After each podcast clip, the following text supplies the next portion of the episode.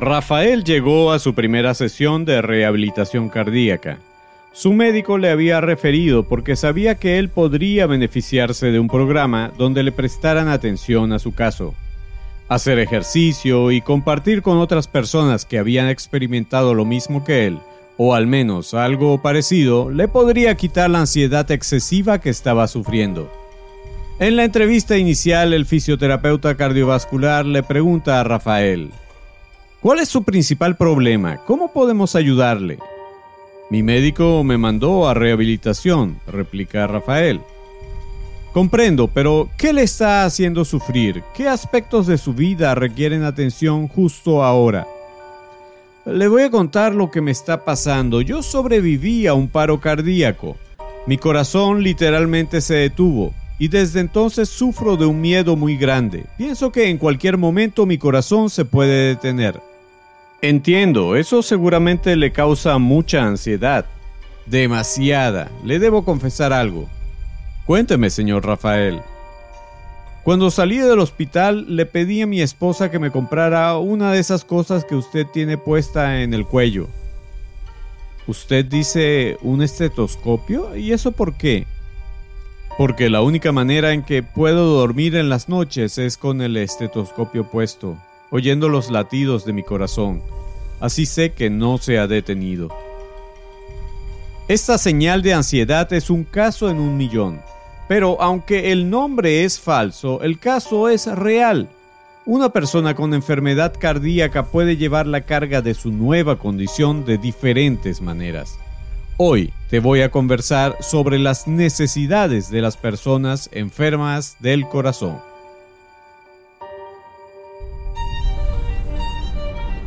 Bienvenidos a Superviviente de Corazón, un podcast sobre ciencia, estilo de vida y salud cardiovascular.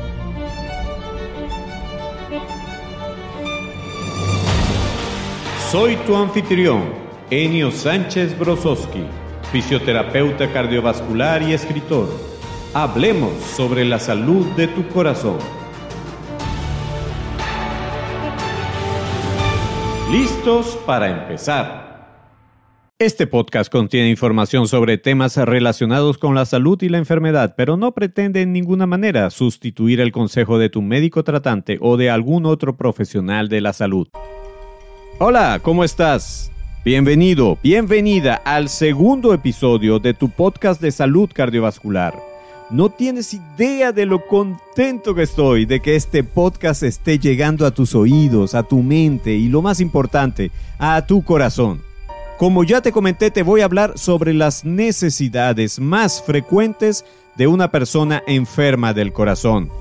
Como siempre voy a intentar amalgamar los resultados de las investigaciones científicas con algo de experiencia personal, así como de las opiniones de distintos expertos en este tema. ¿Por qué creo que es importante que reconozcas las necesidades de una persona con enfermedad cardíaca? Estamos en una época de la historia en la que el acceso a la información parece garantizado para cualquiera. Y creo sinceramente que tú debes hacer un número considerable de ajustes en tu forma de vivir y para ello debes estar adecuadamente informado o informada. Pero la información que debes recibir no es cualquiera. Debe estar respaldada por la investigación y tamizada, cernida y discernida incluso por los profesionales que deseen lo mejor para ti si tú conoces lo que necesitas, sabrás a dónde puedes acudir a buscar cómo satisfacer tu necesidad. Y sabrás si la persona que te ofrece soluciones quiere ayudarte o quiere aprovecharte. Te presentaré una definición sobre lo que es una necesidad. Luego te hablaré de los tipos de necesidades en general. Y por último, te presento las necesidades más frecuentes de una persona con enfermedad del corazón. ¿Vale?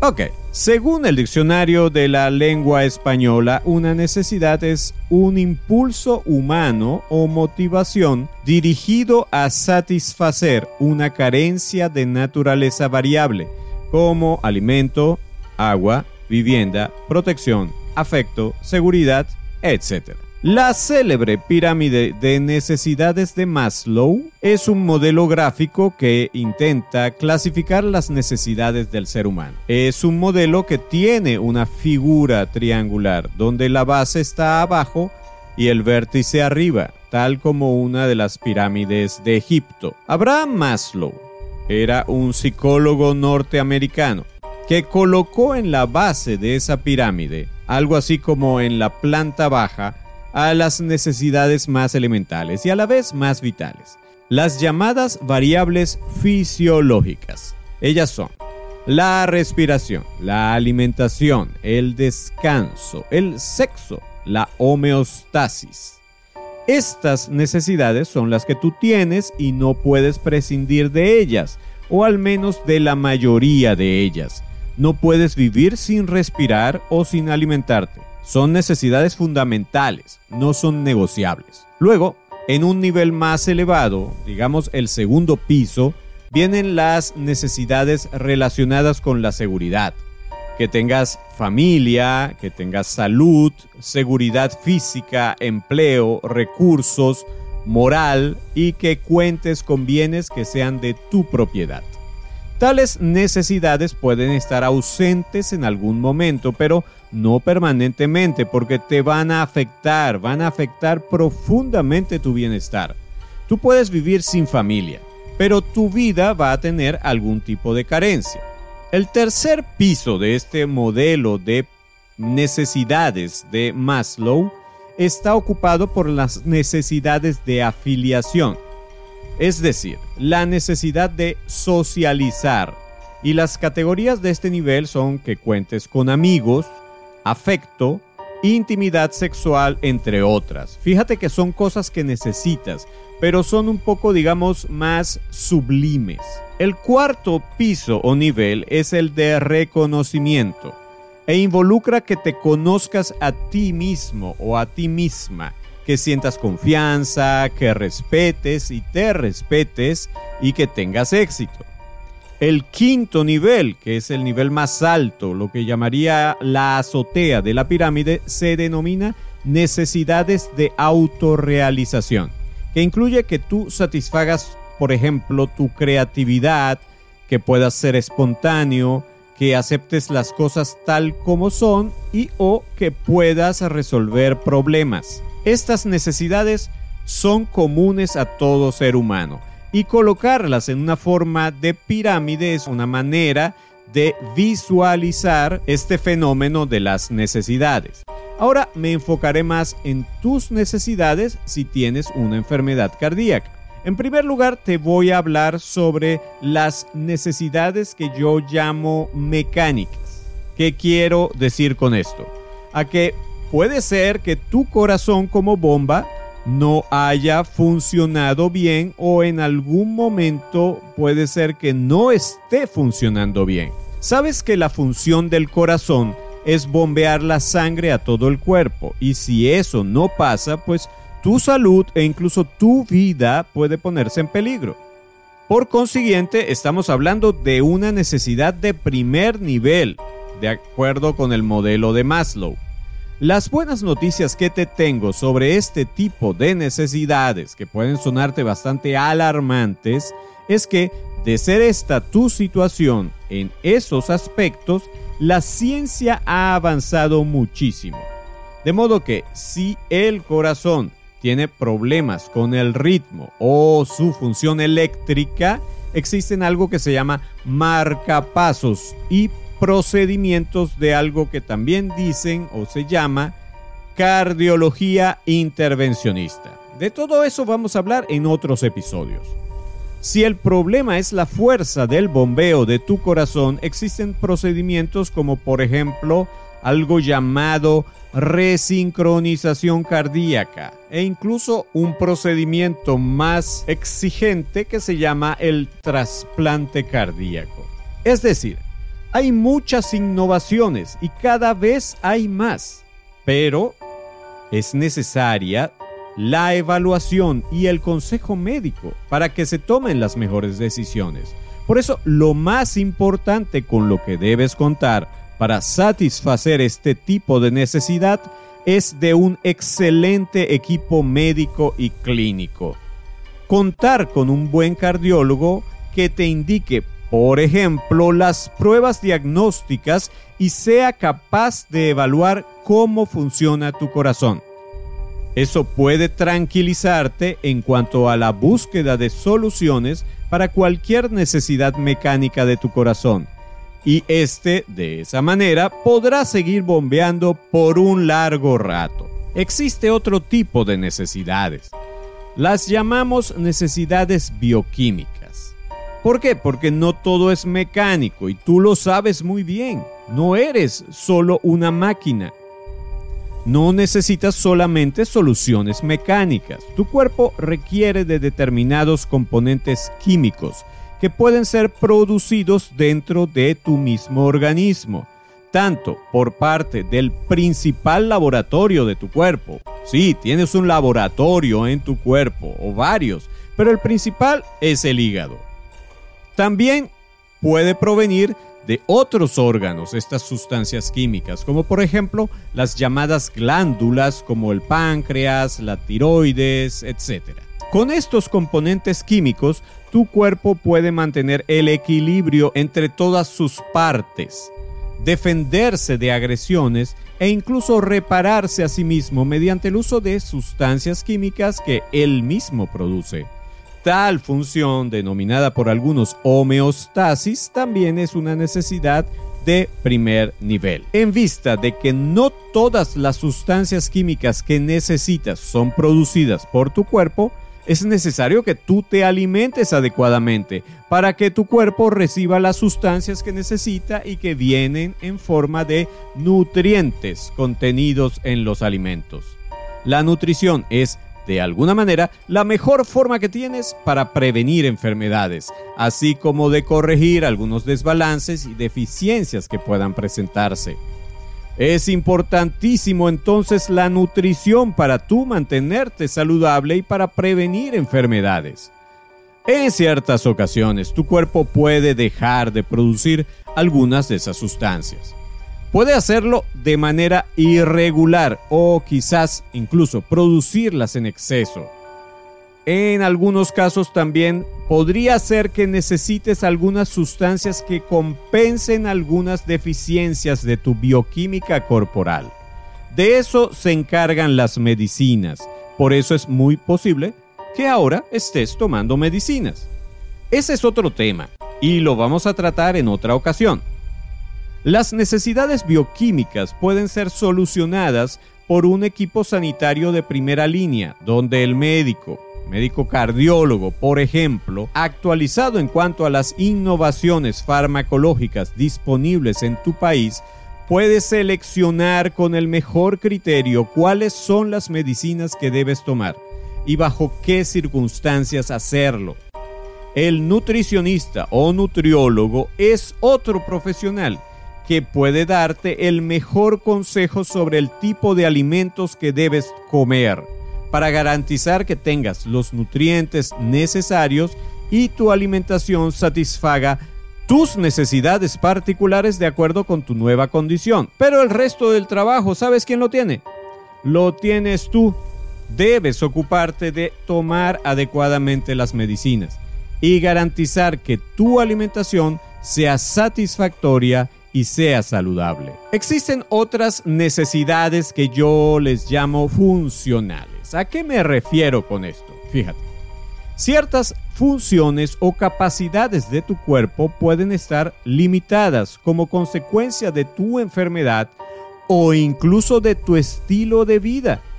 Tu cuerpo puede sentir los estragos causados por la inactividad o el desuso. Un porcentaje muy alto de los adultos del mundo han dejado de ser fuertes o resistentes o ágiles e incluso flexibles. Cuando les pregunto a mis pacientes, ¿de qué manera te afecta actualmente la salud de tu corazón? Aproximadamente dos de cada tres personas responden, yo, me canso muy rápido, me canso muy fácilmente. El corazón enfermo puede causar cansancio, pero también lo puede hacer la inactividad y el sedentarismo. Las partes del cuerpo que no se usan se atrofian. Es decir, se hacen más pequeñas, pierden firmeza y funcionan mal. Y eso aplica principalmente, ya sabes a qué, exactamente, a los músculos. Por otra parte, la inactividad se acompaña de un aumento de peso. Aumentas de peso, te ves más gordito, más gordita y sufres alteraciones en el metabolismo. De igual manera, en el caso de las personas con enfermedad de las arterias coronarias, que podría ser este tu caso, la alteración de la función de las coronarias puede provocar síntomas como dolor en el pecho. También a ese dolor se le llama angina de pecho, lo que produce limitación para la actividad física o el ejercicio. Además de sentir que te duele el pecho puede crear incertidumbre y angustia. Las necesidades de salud están en el segundo piso de la pirámide de Maslow. Son muy importantes para resolver.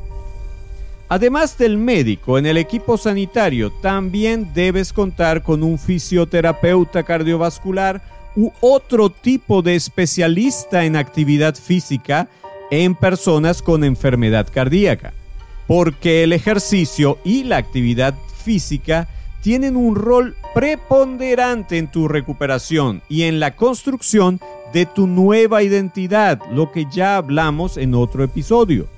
No tienes idea, quizás no tengas idea todavía de lo importante que va a ser el ejercicio en el comienzo de esta nueva fase de tu vida. Existen necesidades emocionales y tú debes saber muy bien de qué estoy hablando. Pero te voy a hacer referencia a un estudio reciente realizado en pacientes con ansiedad y depresión que estaban ubicados en tres centros de rehabilitación cardíaca en Inglaterra.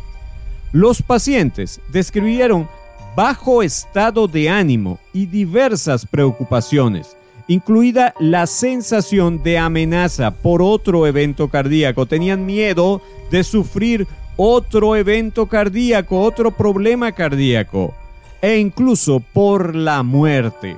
Estaban temerosos de morir, así como preocupación por diferentes restricciones que se les había puesto en sus vidas cotidianas. También mencionaron que se preocupaban constantemente. ¿Adivina por qué? Por sus preocupaciones. Estaban preocupados de estar tan preocupados y sentían que su nivel de angustia era incontrolable y dañino. Los pacientes querían volver a la normalidad, pero carecían de ideas de cómo podrían lograrlo. Esperaban recuperarse con el tiempo, mientras buscaban la seguridad de que estaban respondiendo normalmente, de que todo iba bien. Puede ser que tú te identifiques ahora con alguno de estos problemas. Otros tantos tenían preocupaciones por su vida sexual, por su intimidad sexual. Estas son necesidades de segundo y tercer nivel. El manejo de este tipo de necesidades requiere de otros profesionales, como por ejemplo un psicólogo, y en ciertos casos de un psiquiatra, quienes son los profesionales idóneos para ayudarte a recuperar tu equilibrio, no solo en el aspecto emocional, sino por otros aspectos tales como el manejo de la falta de sueño o la interrupción continua de este, que debería ser tratado de manera oportuna para garantizar que tú cuentes con un sueño reparador todas las noches. Existen también las necesidades intelectuales. Tú necesitas información que te ayude a reducir la incertidumbre así como diseñar y gestionar el cambio para enriquecer tu existencia. Para ello, debes contar con estrategias de motivación y que te faciliten tu adherencia al cambio. Es necesario que cambies, pero ¿cómo lo haces? Es necesario que ese cambio sea permanente. También debes contar con un acompañamiento que te provea de información confiable y la creación de un sentido de pertenencia. Para esto hemos diseñado este podcast, así como literatura especializada y un sitio web dedicado completamente a servirte de apoyo en tu proceso de rehabilitación y de superhabilitación. Todo esto te va a ayudar a mejorar la integración de tu enfermedad en una identidad sana. Espero, de verdad, espero ayudarte en estos aspectos. Por último, hablemos de algo que se llaman necesidades creadas. Son creadas porque no son tuyas. Alguien te convenció o te puede convencer de que son reales y deben ser satisfechas. Quizás no necesitas el mejor teléfono inteligente, pero un experto en marketing quiere convencerte de que es así. Si hay algo que debes haber aprendido después de haber tenido un evento cardíaco, es que hay cosas que son demasiado superficiales como para considerarlas una necesidad. La vida está llena de detalles tan hermosos y trascendentes que no puedes dedicar tiempo a las tonterías que a veces otros quieren imponerte. Toma una respiración profunda ahora y libérate de las prioridades Antes de terminar, quisiera hacerte una recomendación. Si ya has tenido un evento cardíaco, busca un papel y un lápiz y haz una lista de tres columnas. En la primera, coloca las necesidades nuevas que te han surgido en tu vida después de haber conocido tu condición cardíaca. Es decir, después de saber que tienes la enfermedad cardíaca que estás sufriendo. Anota allí cuáles necesidades nuevas han aparecido. Por ejemplo, si te tocaron medicinas nuevas después de este evento cardíaco. En la segunda columna vas a colocar al lado de cada necesidad qué cosas estás haciendo para satisfacer esa necesidad. ¿Qué estoy haciendo para satisfacer una necesidad particular. Bueno, estoy comprando medicinas. Han aparecido en mi categoría de cosas que tengo que comprar. Aparecieron las medicinas. Y las estoy comprando o las estoy consiguiendo porque la seguridad social de mi país me las administra. En la tercera columna vas a colocar a una o más personas con las que cuentas para resolver, para satisfacer esta necesidad.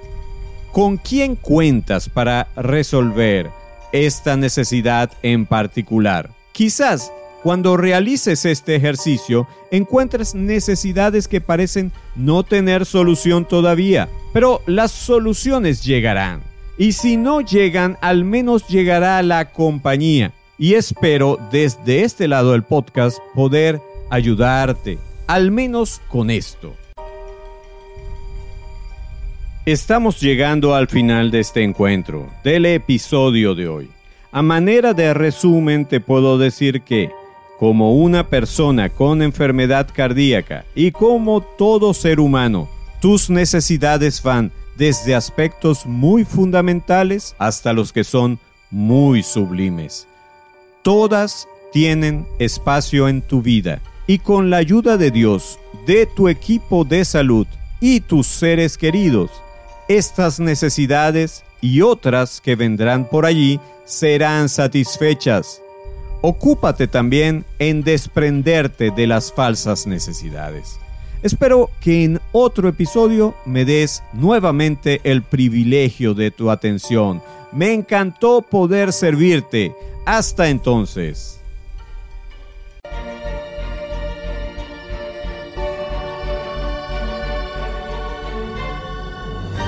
Por hoy llegamos al final. Gracias por tu amable atención.